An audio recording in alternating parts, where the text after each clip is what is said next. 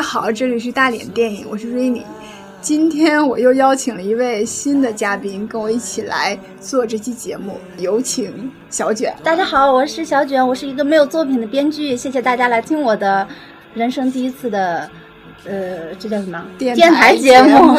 对啊，然后我今天邀请小卷来，他也其实也有一些紧张。那我的紧张源自于我们即将要跟大家探讨的这个话题，是我非常非常不擅长也非常不自信的话题。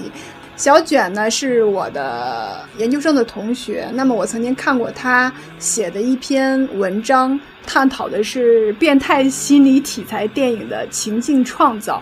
他提出了一种新的电影题材，所以我就特别想要邀请小卷来跟大家探讨一下烧脑片或者说心理题材的电影。变态心理题材呢？呃，这个提法是我提出来的，但是我也没有把国内所有的论文都看过。但是如果我是第二个或者第三个，大家也不要来跟我较真儿，我就把你视为第一个提出 这个心理题材。我们如果来谈变态心理题材电影呢，首先我们要。解释的有三个东西，什么是变态，什么是心理，什么是题材。但是这三个嘛，呃和呵呵，就是连专业人士内部还没有扯扯把清的东西，没有一个统一的说法，对吧？对的。嗯，比方说这个题材是涉及到心理的，但是什么是心理呢？抱歉，心理学内部现在还没有给出一个明确的定义。那什么是变态呢？抱歉，心理学内部还没有给出一个明确的定义。关于什么是题材呢？呃，抱歉，虽然大家已经有一个比较默认的，呃，但是。还是个人有个人个人的理解，每位大咖的理解啊，题材也没有一个说法嘛。大家都在说题材，所以题材就不知道是什么了。其实最早看到小卷他列出来的那个电影的清单的时候，我会把他这个所谓的心理题材和一些我们平常说的通俗的讲法，说烧脑片会混淆在一起，会有交叉。但严格的说，呃，不能说严，简单来说呢。呃，变态心理题材就是献给精神病的电影。嗯，这个提法很有趣。那我们先要，是不是先要解释一下什么叫做变态心理题材？首先要隆重的介绍一个人，就是弗洛伊德。然后他提出了一个冰山理论，说其实人的呃心理活动呢，就像一座浮在水面上的冰山。然后你能够意识到的部分，其实是呃水面上的那一小部分。嗯。呃，你意识不到的潜意识啊、隐意识啊。才是真正的大部分，可能好像是占了十分之九。嗯，这个理论我似乎是听过的，高中的时候学过，但是我已经还给你了，老师。下一个就是说，我们这些影片适合什么样的人呢？首先，如果你对你的智商还有对你的逻辑能力非常有信心的话，请来看，因为这里面有很多的烧脑片，就是说这是献给聪明人的电影。啊。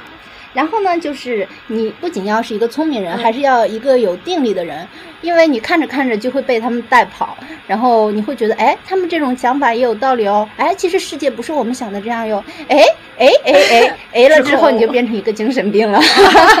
然后就是你要喜欢看一点惊悚或者恐怖的情节，因为这里面有很多都是有一些。啊，什么杀人啊，犯罪啊，对，所以说你对惊悚片如果完全抗拒的话，也不是很建议来涉猎这个题材，对吧？对的。第四呢，就是我们还推荐给装逼人士，因为你看什么变态心理题材，是不是一听就觉得逼格很高，逼格很高，而且很多电影真的是。真的很不适合观赏，太无聊了。你如果你能看得下去，我会给你加一颗星哦。这需要耐心。那刚才小卷说到，说是要限这些电影是适合聪明人来看的。那像我这种对于自己的逻辑思维能力以及推理能力非常不自信的人，是不是看完以后会非常有挫败感？嗯，那你就当参观了一下，呃，非正常人类研究中心好了，非正常研究中心一日游的感觉。其实不瞒大家说，我对于这种之前看到这种涉及心理的电影，我都是很有敬畏感的，我都不太敢去触碰，因为我对自己的智商没有信心。呃，希望小卷能带给大家很多不一样的看法。也能激起大家对于这个类型的关注。虽然你这么说，但是嗯其实你已经看过很多这个题材的电影了。呃，比方说《盗梦空间》，对，比方说《搏击俱乐部》，嗯比方说《二次曝光》，是，对，这些都是很有名气的。像那个，还有一个，就算你没看过，作为一个电影爱好者，嗯你一定要听说过的《穆赫兰道》。对，是的。但是其实，呃，在我看这些片子的时候，我没有呃意识到这些片子是心理题材的，甚至说是变态心理题材的。直到你提到了这么一个很新鲜的观点，我才有意识的在想，哎，是不是这也是一个很有趣的话题，一个方向？其实变态心理题材这个提法本身嗯是不够成熟的，它嗯并不是一个很缜密完善的理论。嗯但是每一个新的理论提出来的时候，它都做不到完成度很高。对对。一旦做到完成度很高，它就是一个即将走向死亡的成熟理论了。，这也是一事物的发展的规律。对的。我的意思就是呢，万一我讲的不好，大家不要怪我。刚才不是解释了关于这个变态心理嗯的理论是什么意思？你跟大家聊了吗？呃，我还没有给大家聊，不过我相信聊和不聊的效果是一样的。至少把这个概念跟大家提出来，让大家有一个思考。我我其实在这个之前，我是有拜读小卷的这篇论文，然后我看的真的是云里雾里。我我后来跟他发微信说，我很有挫败感。好的，首先我跟大家讲一下，啊、什么是心理呢？虽然心理学还没有一个心理学内部还没有一个非常明确的定义，但是大家基本上是这样认同的。如今，我们把心理学定义为一门研究行为和心理过程的科学。亲爱的们，你听懂了吗？反正我是没有听懂。然后，什么叫变态心理学呢？叫研究隐意识和潜意识的心理学，通常叫做变态心理学。传统心理学只研究意识现象，而把意识不能察觉到的现象称为变态。通常所谓变态都是常态，因为变态是潜意识或隐意识的作用，而这两种作用其实占了心的最大的部分。你听懂了吗？所以说，你既然潜意识和隐意识才是我们心思维的心理意识的常态的大部分，那我觉得，那我们大部分的时候其实都是变态的，对不对？也许我们以后会有一种新的说法来代替“变态”这个词，嗯因为它跟我们经常说的“你个变态是不一样，是不一样的。所以变态才是常态。”，所以从一开始我们就显示出，呃，变态心理题材这个烧脑的特征，嗯真的很累。对，那我不知道大家刚才听了小卷给大家介绍的这个概念之后，作何感想？变态心理学最大的一个人物，也就是开山鼻祖是弗洛伊德。嗯关于弗洛伊德呢，其实现代的最新的心理学科基本上已经把这个人否定掉了。虽然他已经被现代心理学认为就是个大忽悠，但是他仍然是知名度最高的心理学家。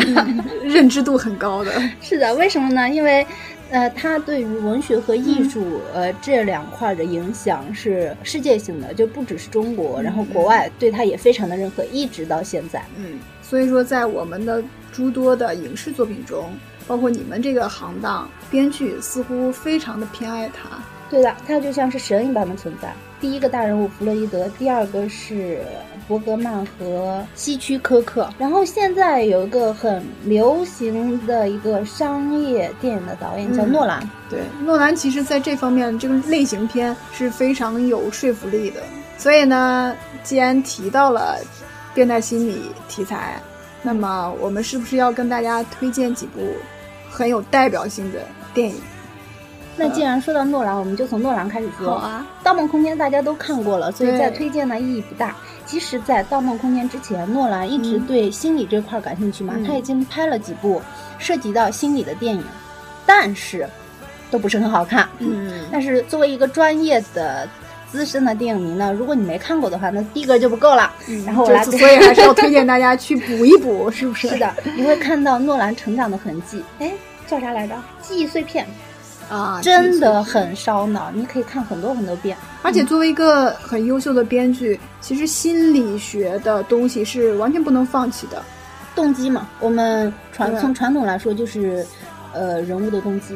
是，记忆碎片是两千年的作品，然后嗯他还拍了一个叫《失眠症》，《失眠症》是二零零二年的作品。嗯嗯，因可能是因为记忆碎片实在是太烧脑了，大家都表示看不懂。他拍了一个相对好看懂的电影，叫《失眠症》，当然只是相对好看懂而已。好像失眠症还拿到呃哪一个电影节去做了展映，我不管，反正我觉得不好看。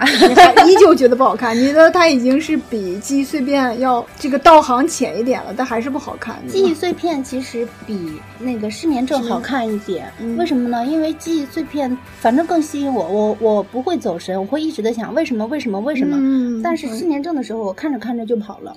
就会有觉得有一些无聊，快要睡去是吗？呃，他其实在讲故事的技巧方面，还是没有记忆碎片优秀是吗？嗯、要说讲故事的技巧方面，嗯、还是《盗梦空间》更优秀。嗯，所以等到《盗梦空间》的时候，他对于烧脑的程度其实已经做出了让步，嗯就是他已经对商业做出让步了，但是它，但是它可看性似乎提高了，可看性提高了很多。嗯但是大家大部分的观众还是觉得《盗梦空间》很烧脑。其实跟嗯记忆碎片比起来，它已经很简单。对，可能因为当时呃，《盗梦空间》它所达到的高度，那个商业性那么完美，再说它的故事本身给没有看过这种类型的观众提供了一种很新鲜的尝试，大家会觉得，哎，原来故事还可以这样讲。至少我当时看到的时候是这种感受，因为在看《盗梦空间》之前，我真的是很少涉猎类似题材的电影，但是当我看到那个故事，我发现故事原来还可以这样去叙述的时候，我有一种强烈的新鲜感在吸引我，打开了新世界的大门。是，所以至此之后，我才会更多的把关注点放在此种类型的片子上，也会去关注说编剧像你们这个行当这种身份，他会去怎样讲故事。《盗梦空间》一方面是它的故事的确很好玩，嗯，从结构上来讲，它在变态心理题材上不算是很创新的。嗯嗯从哲学意义上来讲，其实它也没有超越《攻壳机动队》或者《黑客帝国》。嗯，但是它的视听做得非常好，嗯然后还给他加分，帅哥美女很多，然后他的。呃电影 CG 做的也很突出，然后演技也不错了。诺兰，诺兰对于技术是非常推崇的，包括他对逻辑也很推崇。他的《盗梦空间》好像是做了十三层还是十四层的声道，哇，好厉害！所所以说我，们国内同期的话，好像做到三层就到极限了到做到四层就糊掉了。所以他当年在奥斯卡拿了一个关于那个就音效方面的大奖，的是之类的是吧？所以就他的片子看起来在这种视觉上会感觉很炫，嗯、还是向诺兰致个敬，他做的比你看到的多得多得得多。说完诺兰了，也介绍了他的一些片子，还有没有一些大家认为很那就很多很多。还有一个片子，其实大家应该都看过《搏击俱乐部》。对，如果你没看过《搏搏击俱乐部》，你就不好意思说自己是影迷啦，是很经典的一部影片。而且很好看。关于这部片子为什么被列入变态心理题材，看过的人都知道，嗯，都懂其实就是一个精神分裂。哎呀，我剧透了。没关系，《搏击俱乐部》应该算是很老片，没有看过的大家快去面壁，快去反省。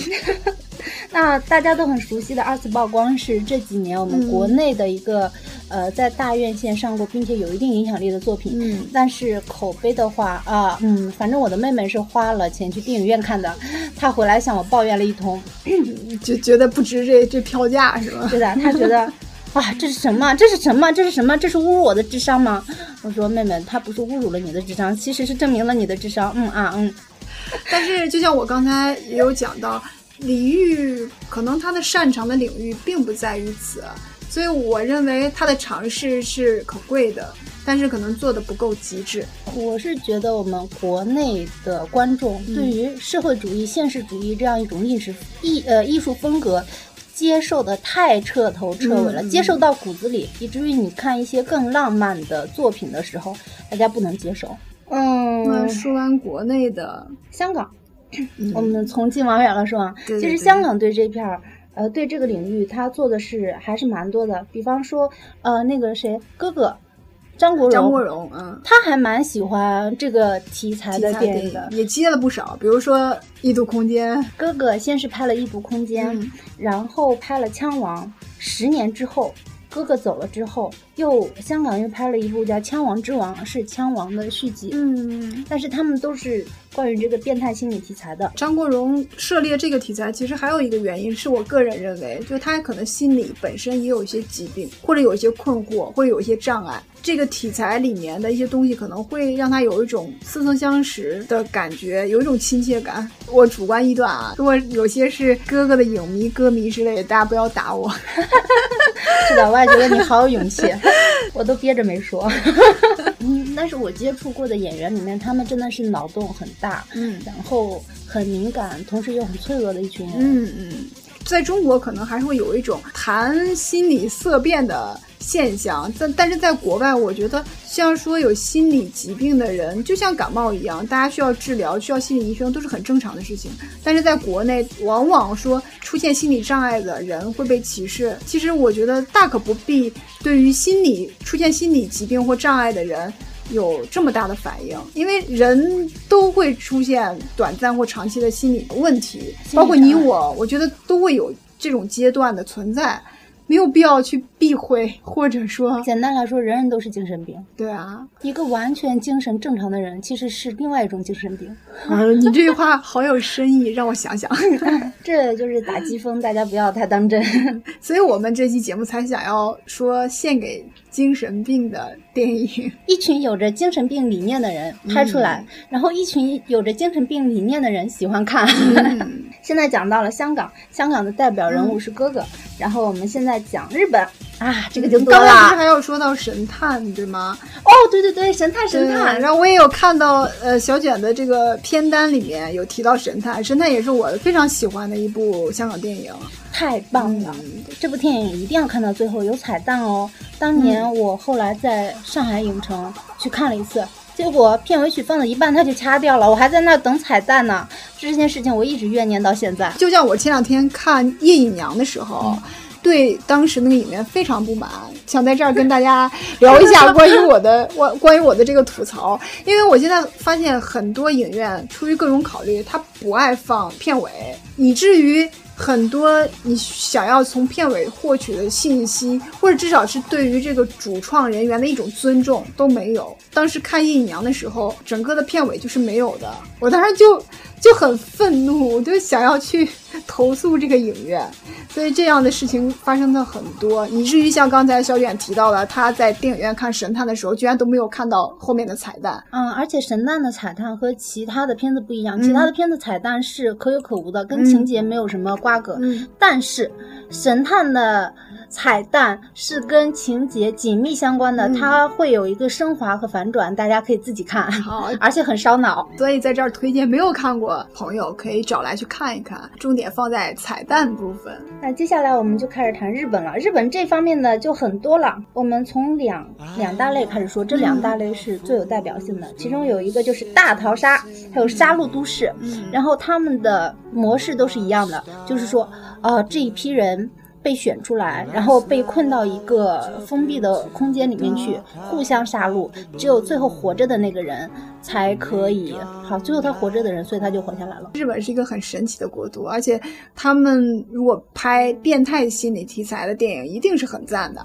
他们有非常沉重的危机感，因为像、嗯岛国嘛，对像大逃杀这样的电影，这种类型每隔几年就会出现过一次。嗯类似的电影我已经看了不下五个了，但是我写论文的时候就列了两个出来，嗯因为是很重复的嘛。嗯，还有就像在文中也提到了岩井俊二的一些代表性电影，哦其实也是很好的诠释了想要说的这个主题。啊，接下来这个小小的环节呢，可以让你极好的装逼。我这样说是不是太装逼了？但是真的是，因为岩井俊二他其实涉猎到的不是变态心理，而是精神分析电影学。嗯，精神分析是不是逼格更高？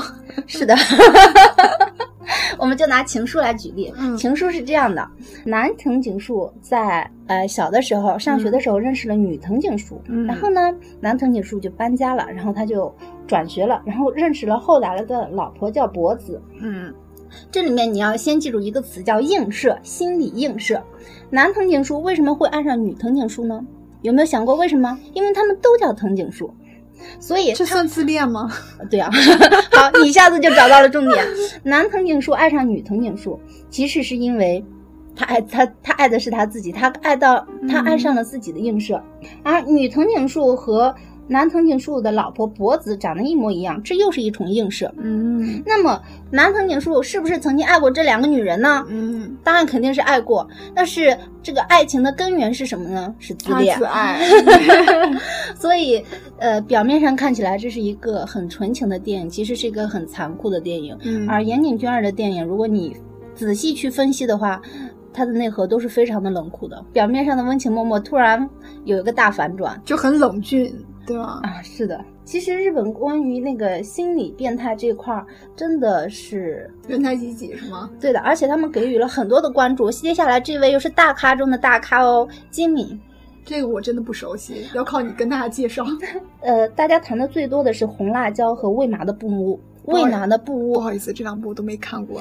哎，要看的话，先看红辣椒，再看嗯喂马的布屋，这样你会有一种步步高升、越来越牛逼的感觉。但是，一旦你把喂马的布屋看过了，嗯不好意思。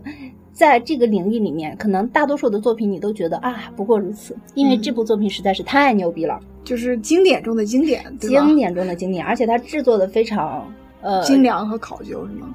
对的，而且它的结构太精巧了。哎呀，你这么说来，我一定要下去恶补一下。呃，对，如果说今天推荐的影片当中有哪个是说以一敌十，那么《问马的布屋》是首先推荐。啊。哎呀，那我要它第一时全部都是干货和精华，你只要看了它之后，其他的很多就可以忽略掉。其实它是把这个题材里面的各种元素都玩的很牛逼，而且玩了很多种元素在里面，明白了，就是做的很极致的。做到极致，而且不是炫技型啊，嗯也可能炫了技，但他炫的很牛逼，我也就跪跪跪下了。我还要继续说日本，嗯他们真的给了很多的关注。现在有一个演员很红，叫芥雅人，对的，他在之前就拍过一部电影，是我的丈夫是自闭症，他演一个自闭症的病人。嗯嗯，这是一个可中小投资的电影，嗯然后我很钦佩日本电影人对这方面的关注。嗯。下面呢？下面说完日本了，刚才美国美国对美国应该是我们重点要探讨的一个大国度头对，那我就按着片单从头到下说啊，嗯盗梦空间》《搏击俱乐部》《蝴蝶效应》。关于蝴蝶效应能不能分到变态心理学里面？嗯嗯，这个其实是一个擦边球了。我觉嗯得它并不是属于一个完全的变态心理的电影，嗯只不过它的创作手法和变态心理电影有很多相似之处。嗯，属于一个交叉领域的产物。对了，刚刚说希区柯克的时候，嗯没有说他的代表作，对呃，举两个来说了，嗯一个是精神病人，还有一个是爱德华大夫。啊，精神病人和爱德华这两部应该都属于希区柯克早期作品。现在来看的话，这些讲故事的方法，尤其是节奏有些拖沓。对嗯我们来说，我们现在节奏更快，嗯有点考验耐心。嗯，就是可能看的时候会觉得有些呃无趣。你知道大师的作品为什么会变得无趣吗？是因为后面的人模仿致敬了太多太次了。对啊，就是希区柯克和伯格曼曼，是最早把弗洛伊德引入到电影中来的人之一。嗯，之二，之二，对两位，所以应该向他们致敬。心灵捕手，心灵捕手这个是很明显的，就是讲一个天才少年的心理障碍，嗯然后帮他治疗这个心理障碍的老师呢，其实自己也有心理障碍，对，是一个互相救赎的故事。是，没错，几句话就概括了故事的精髓。然后孤儿，这是一个性变态的故事。他这个故事本身，包括这个人的存在，都是让人觉得很不可思议的。拉回到说、呃、心理层面的话，怎么去解释？性变态啊，不只是性变态吧，我觉得他只是饥渴而已。那他饥渴已经到了变态的程度，而且其实实他也不只是心理，他是因为生理和心理同时发生的。对，还有金币岛，这个也很有名。嗯当时对这种类似的病人，他们的处理办法是是切动脑部的手术，切掉脑部里面一个器官。嗯其实这是非常残忍的。对，其实，在现在的这个心理障碍的治疗中，也常常用到。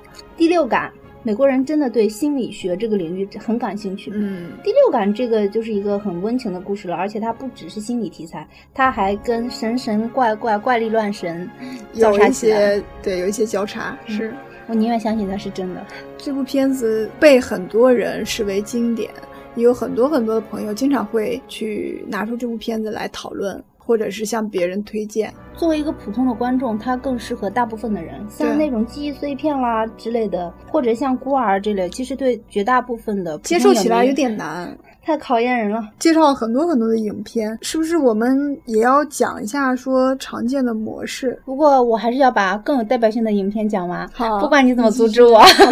雨人和天宝葛兰丁一样，它从介绍模式的角度来说，它就是阿斯伯格综合症，嗯，对这一类病人的描写。嗯，然后阿斯伯格综合症呢，他们是在某一个领域特别强。而在大部分的领域特别弱，就像雨人一样，他的计算能力非常强，但是他生活都无法自理。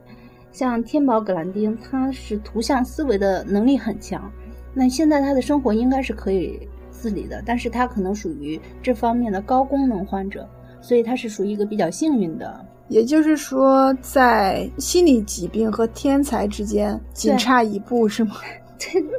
在傻子和天才之间游走。黑天鹅。这是一个近期大家接受的，呃，传播度很高的一部电影。然后它就是很标准的一个套路了。导演在讲故事的时候，把细节处理得很好。嗯，这个我也不知道应该怎么跟大家解释。其实我觉得这种心理题材的电影很考验剪辑，也很考验导演的一些手段。然后有一个不能不提的片子叫《钢琴教师》，这部片子对我的冲击真的是，啊。你的冲击被冲击的点在哪里？作为一个三十岁还独居的大龄未婚女青年，她真实的表现出女人的性压抑。这是德国人的，德国人的片子也很极致，真的是很极致。一个是日本，一个是德国，都不给你留一丝丝的退路。两两个很独特的民族。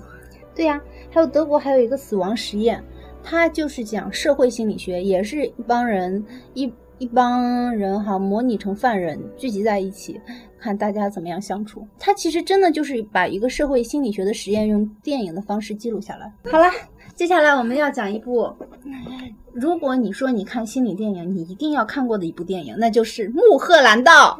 好吧，高逼格。对，这在影史上有非常不可逾越的地位。他就是先讲了一个梦，然后阐释了这个梦是怎么样。出现的，我觉得它更多的是对于弗洛伊德的致敬，而且它不好看。你觉得不好看是吗？那你把这个问题抛给我们的听众，让大家众说纷纭吧。所以我最后要给大家再罗列一遍好看和不好看，这才是干货。好吧，《盗梦空间》好看，《搏击俱乐部》好看，《美丽心灵》算好看，《二次爆缸》不好看，《神探》好看。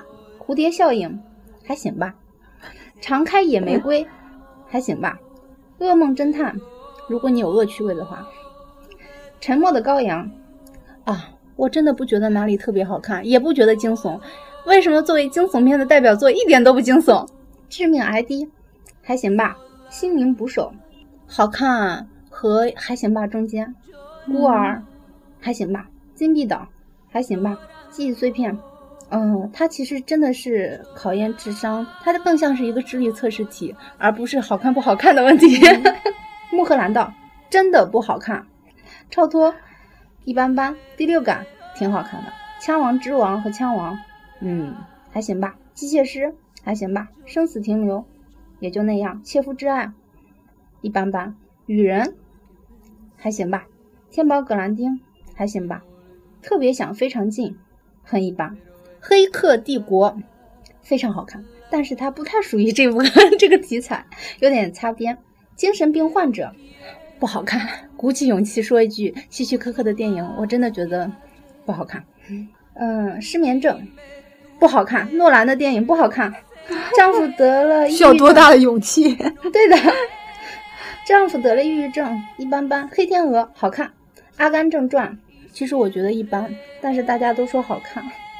捉迷藏一般，异次元骇客又叫十三层空间一般，喂马的不太牛逼了，红辣椒牛逼，入侵脑细胞很一般，犀利传很独特，也不能说好看或者不好看。他的回忆就是回忆三部曲之他的回忆非常美，异度空间，你如果你喜欢哥哥，并且对香港电影有情节的话，可以看第八日。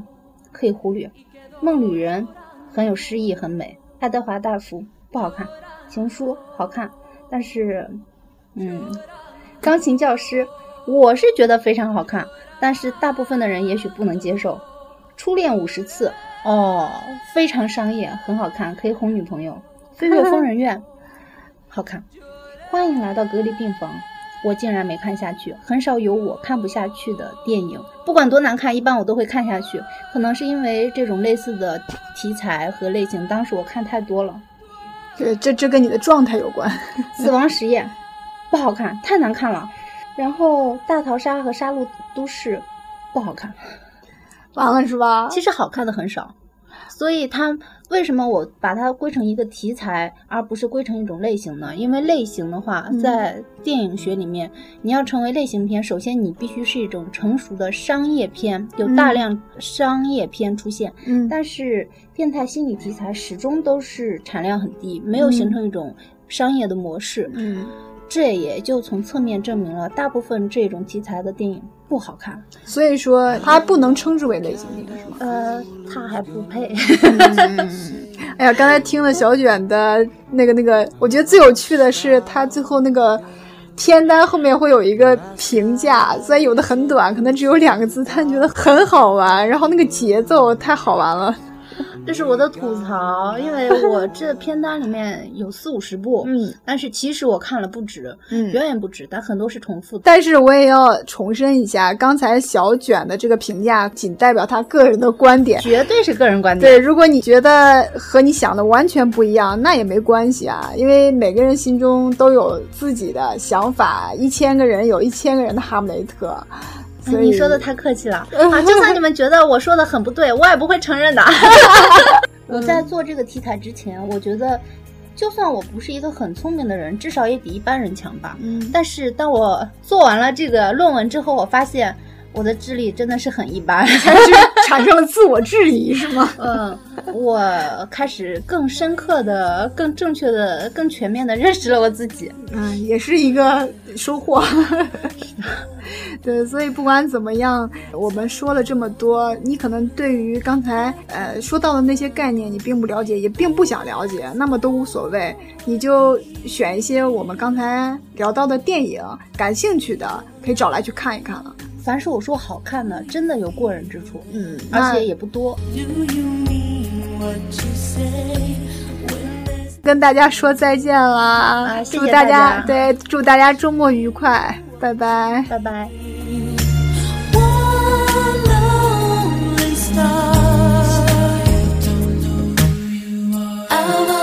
Say goodbye.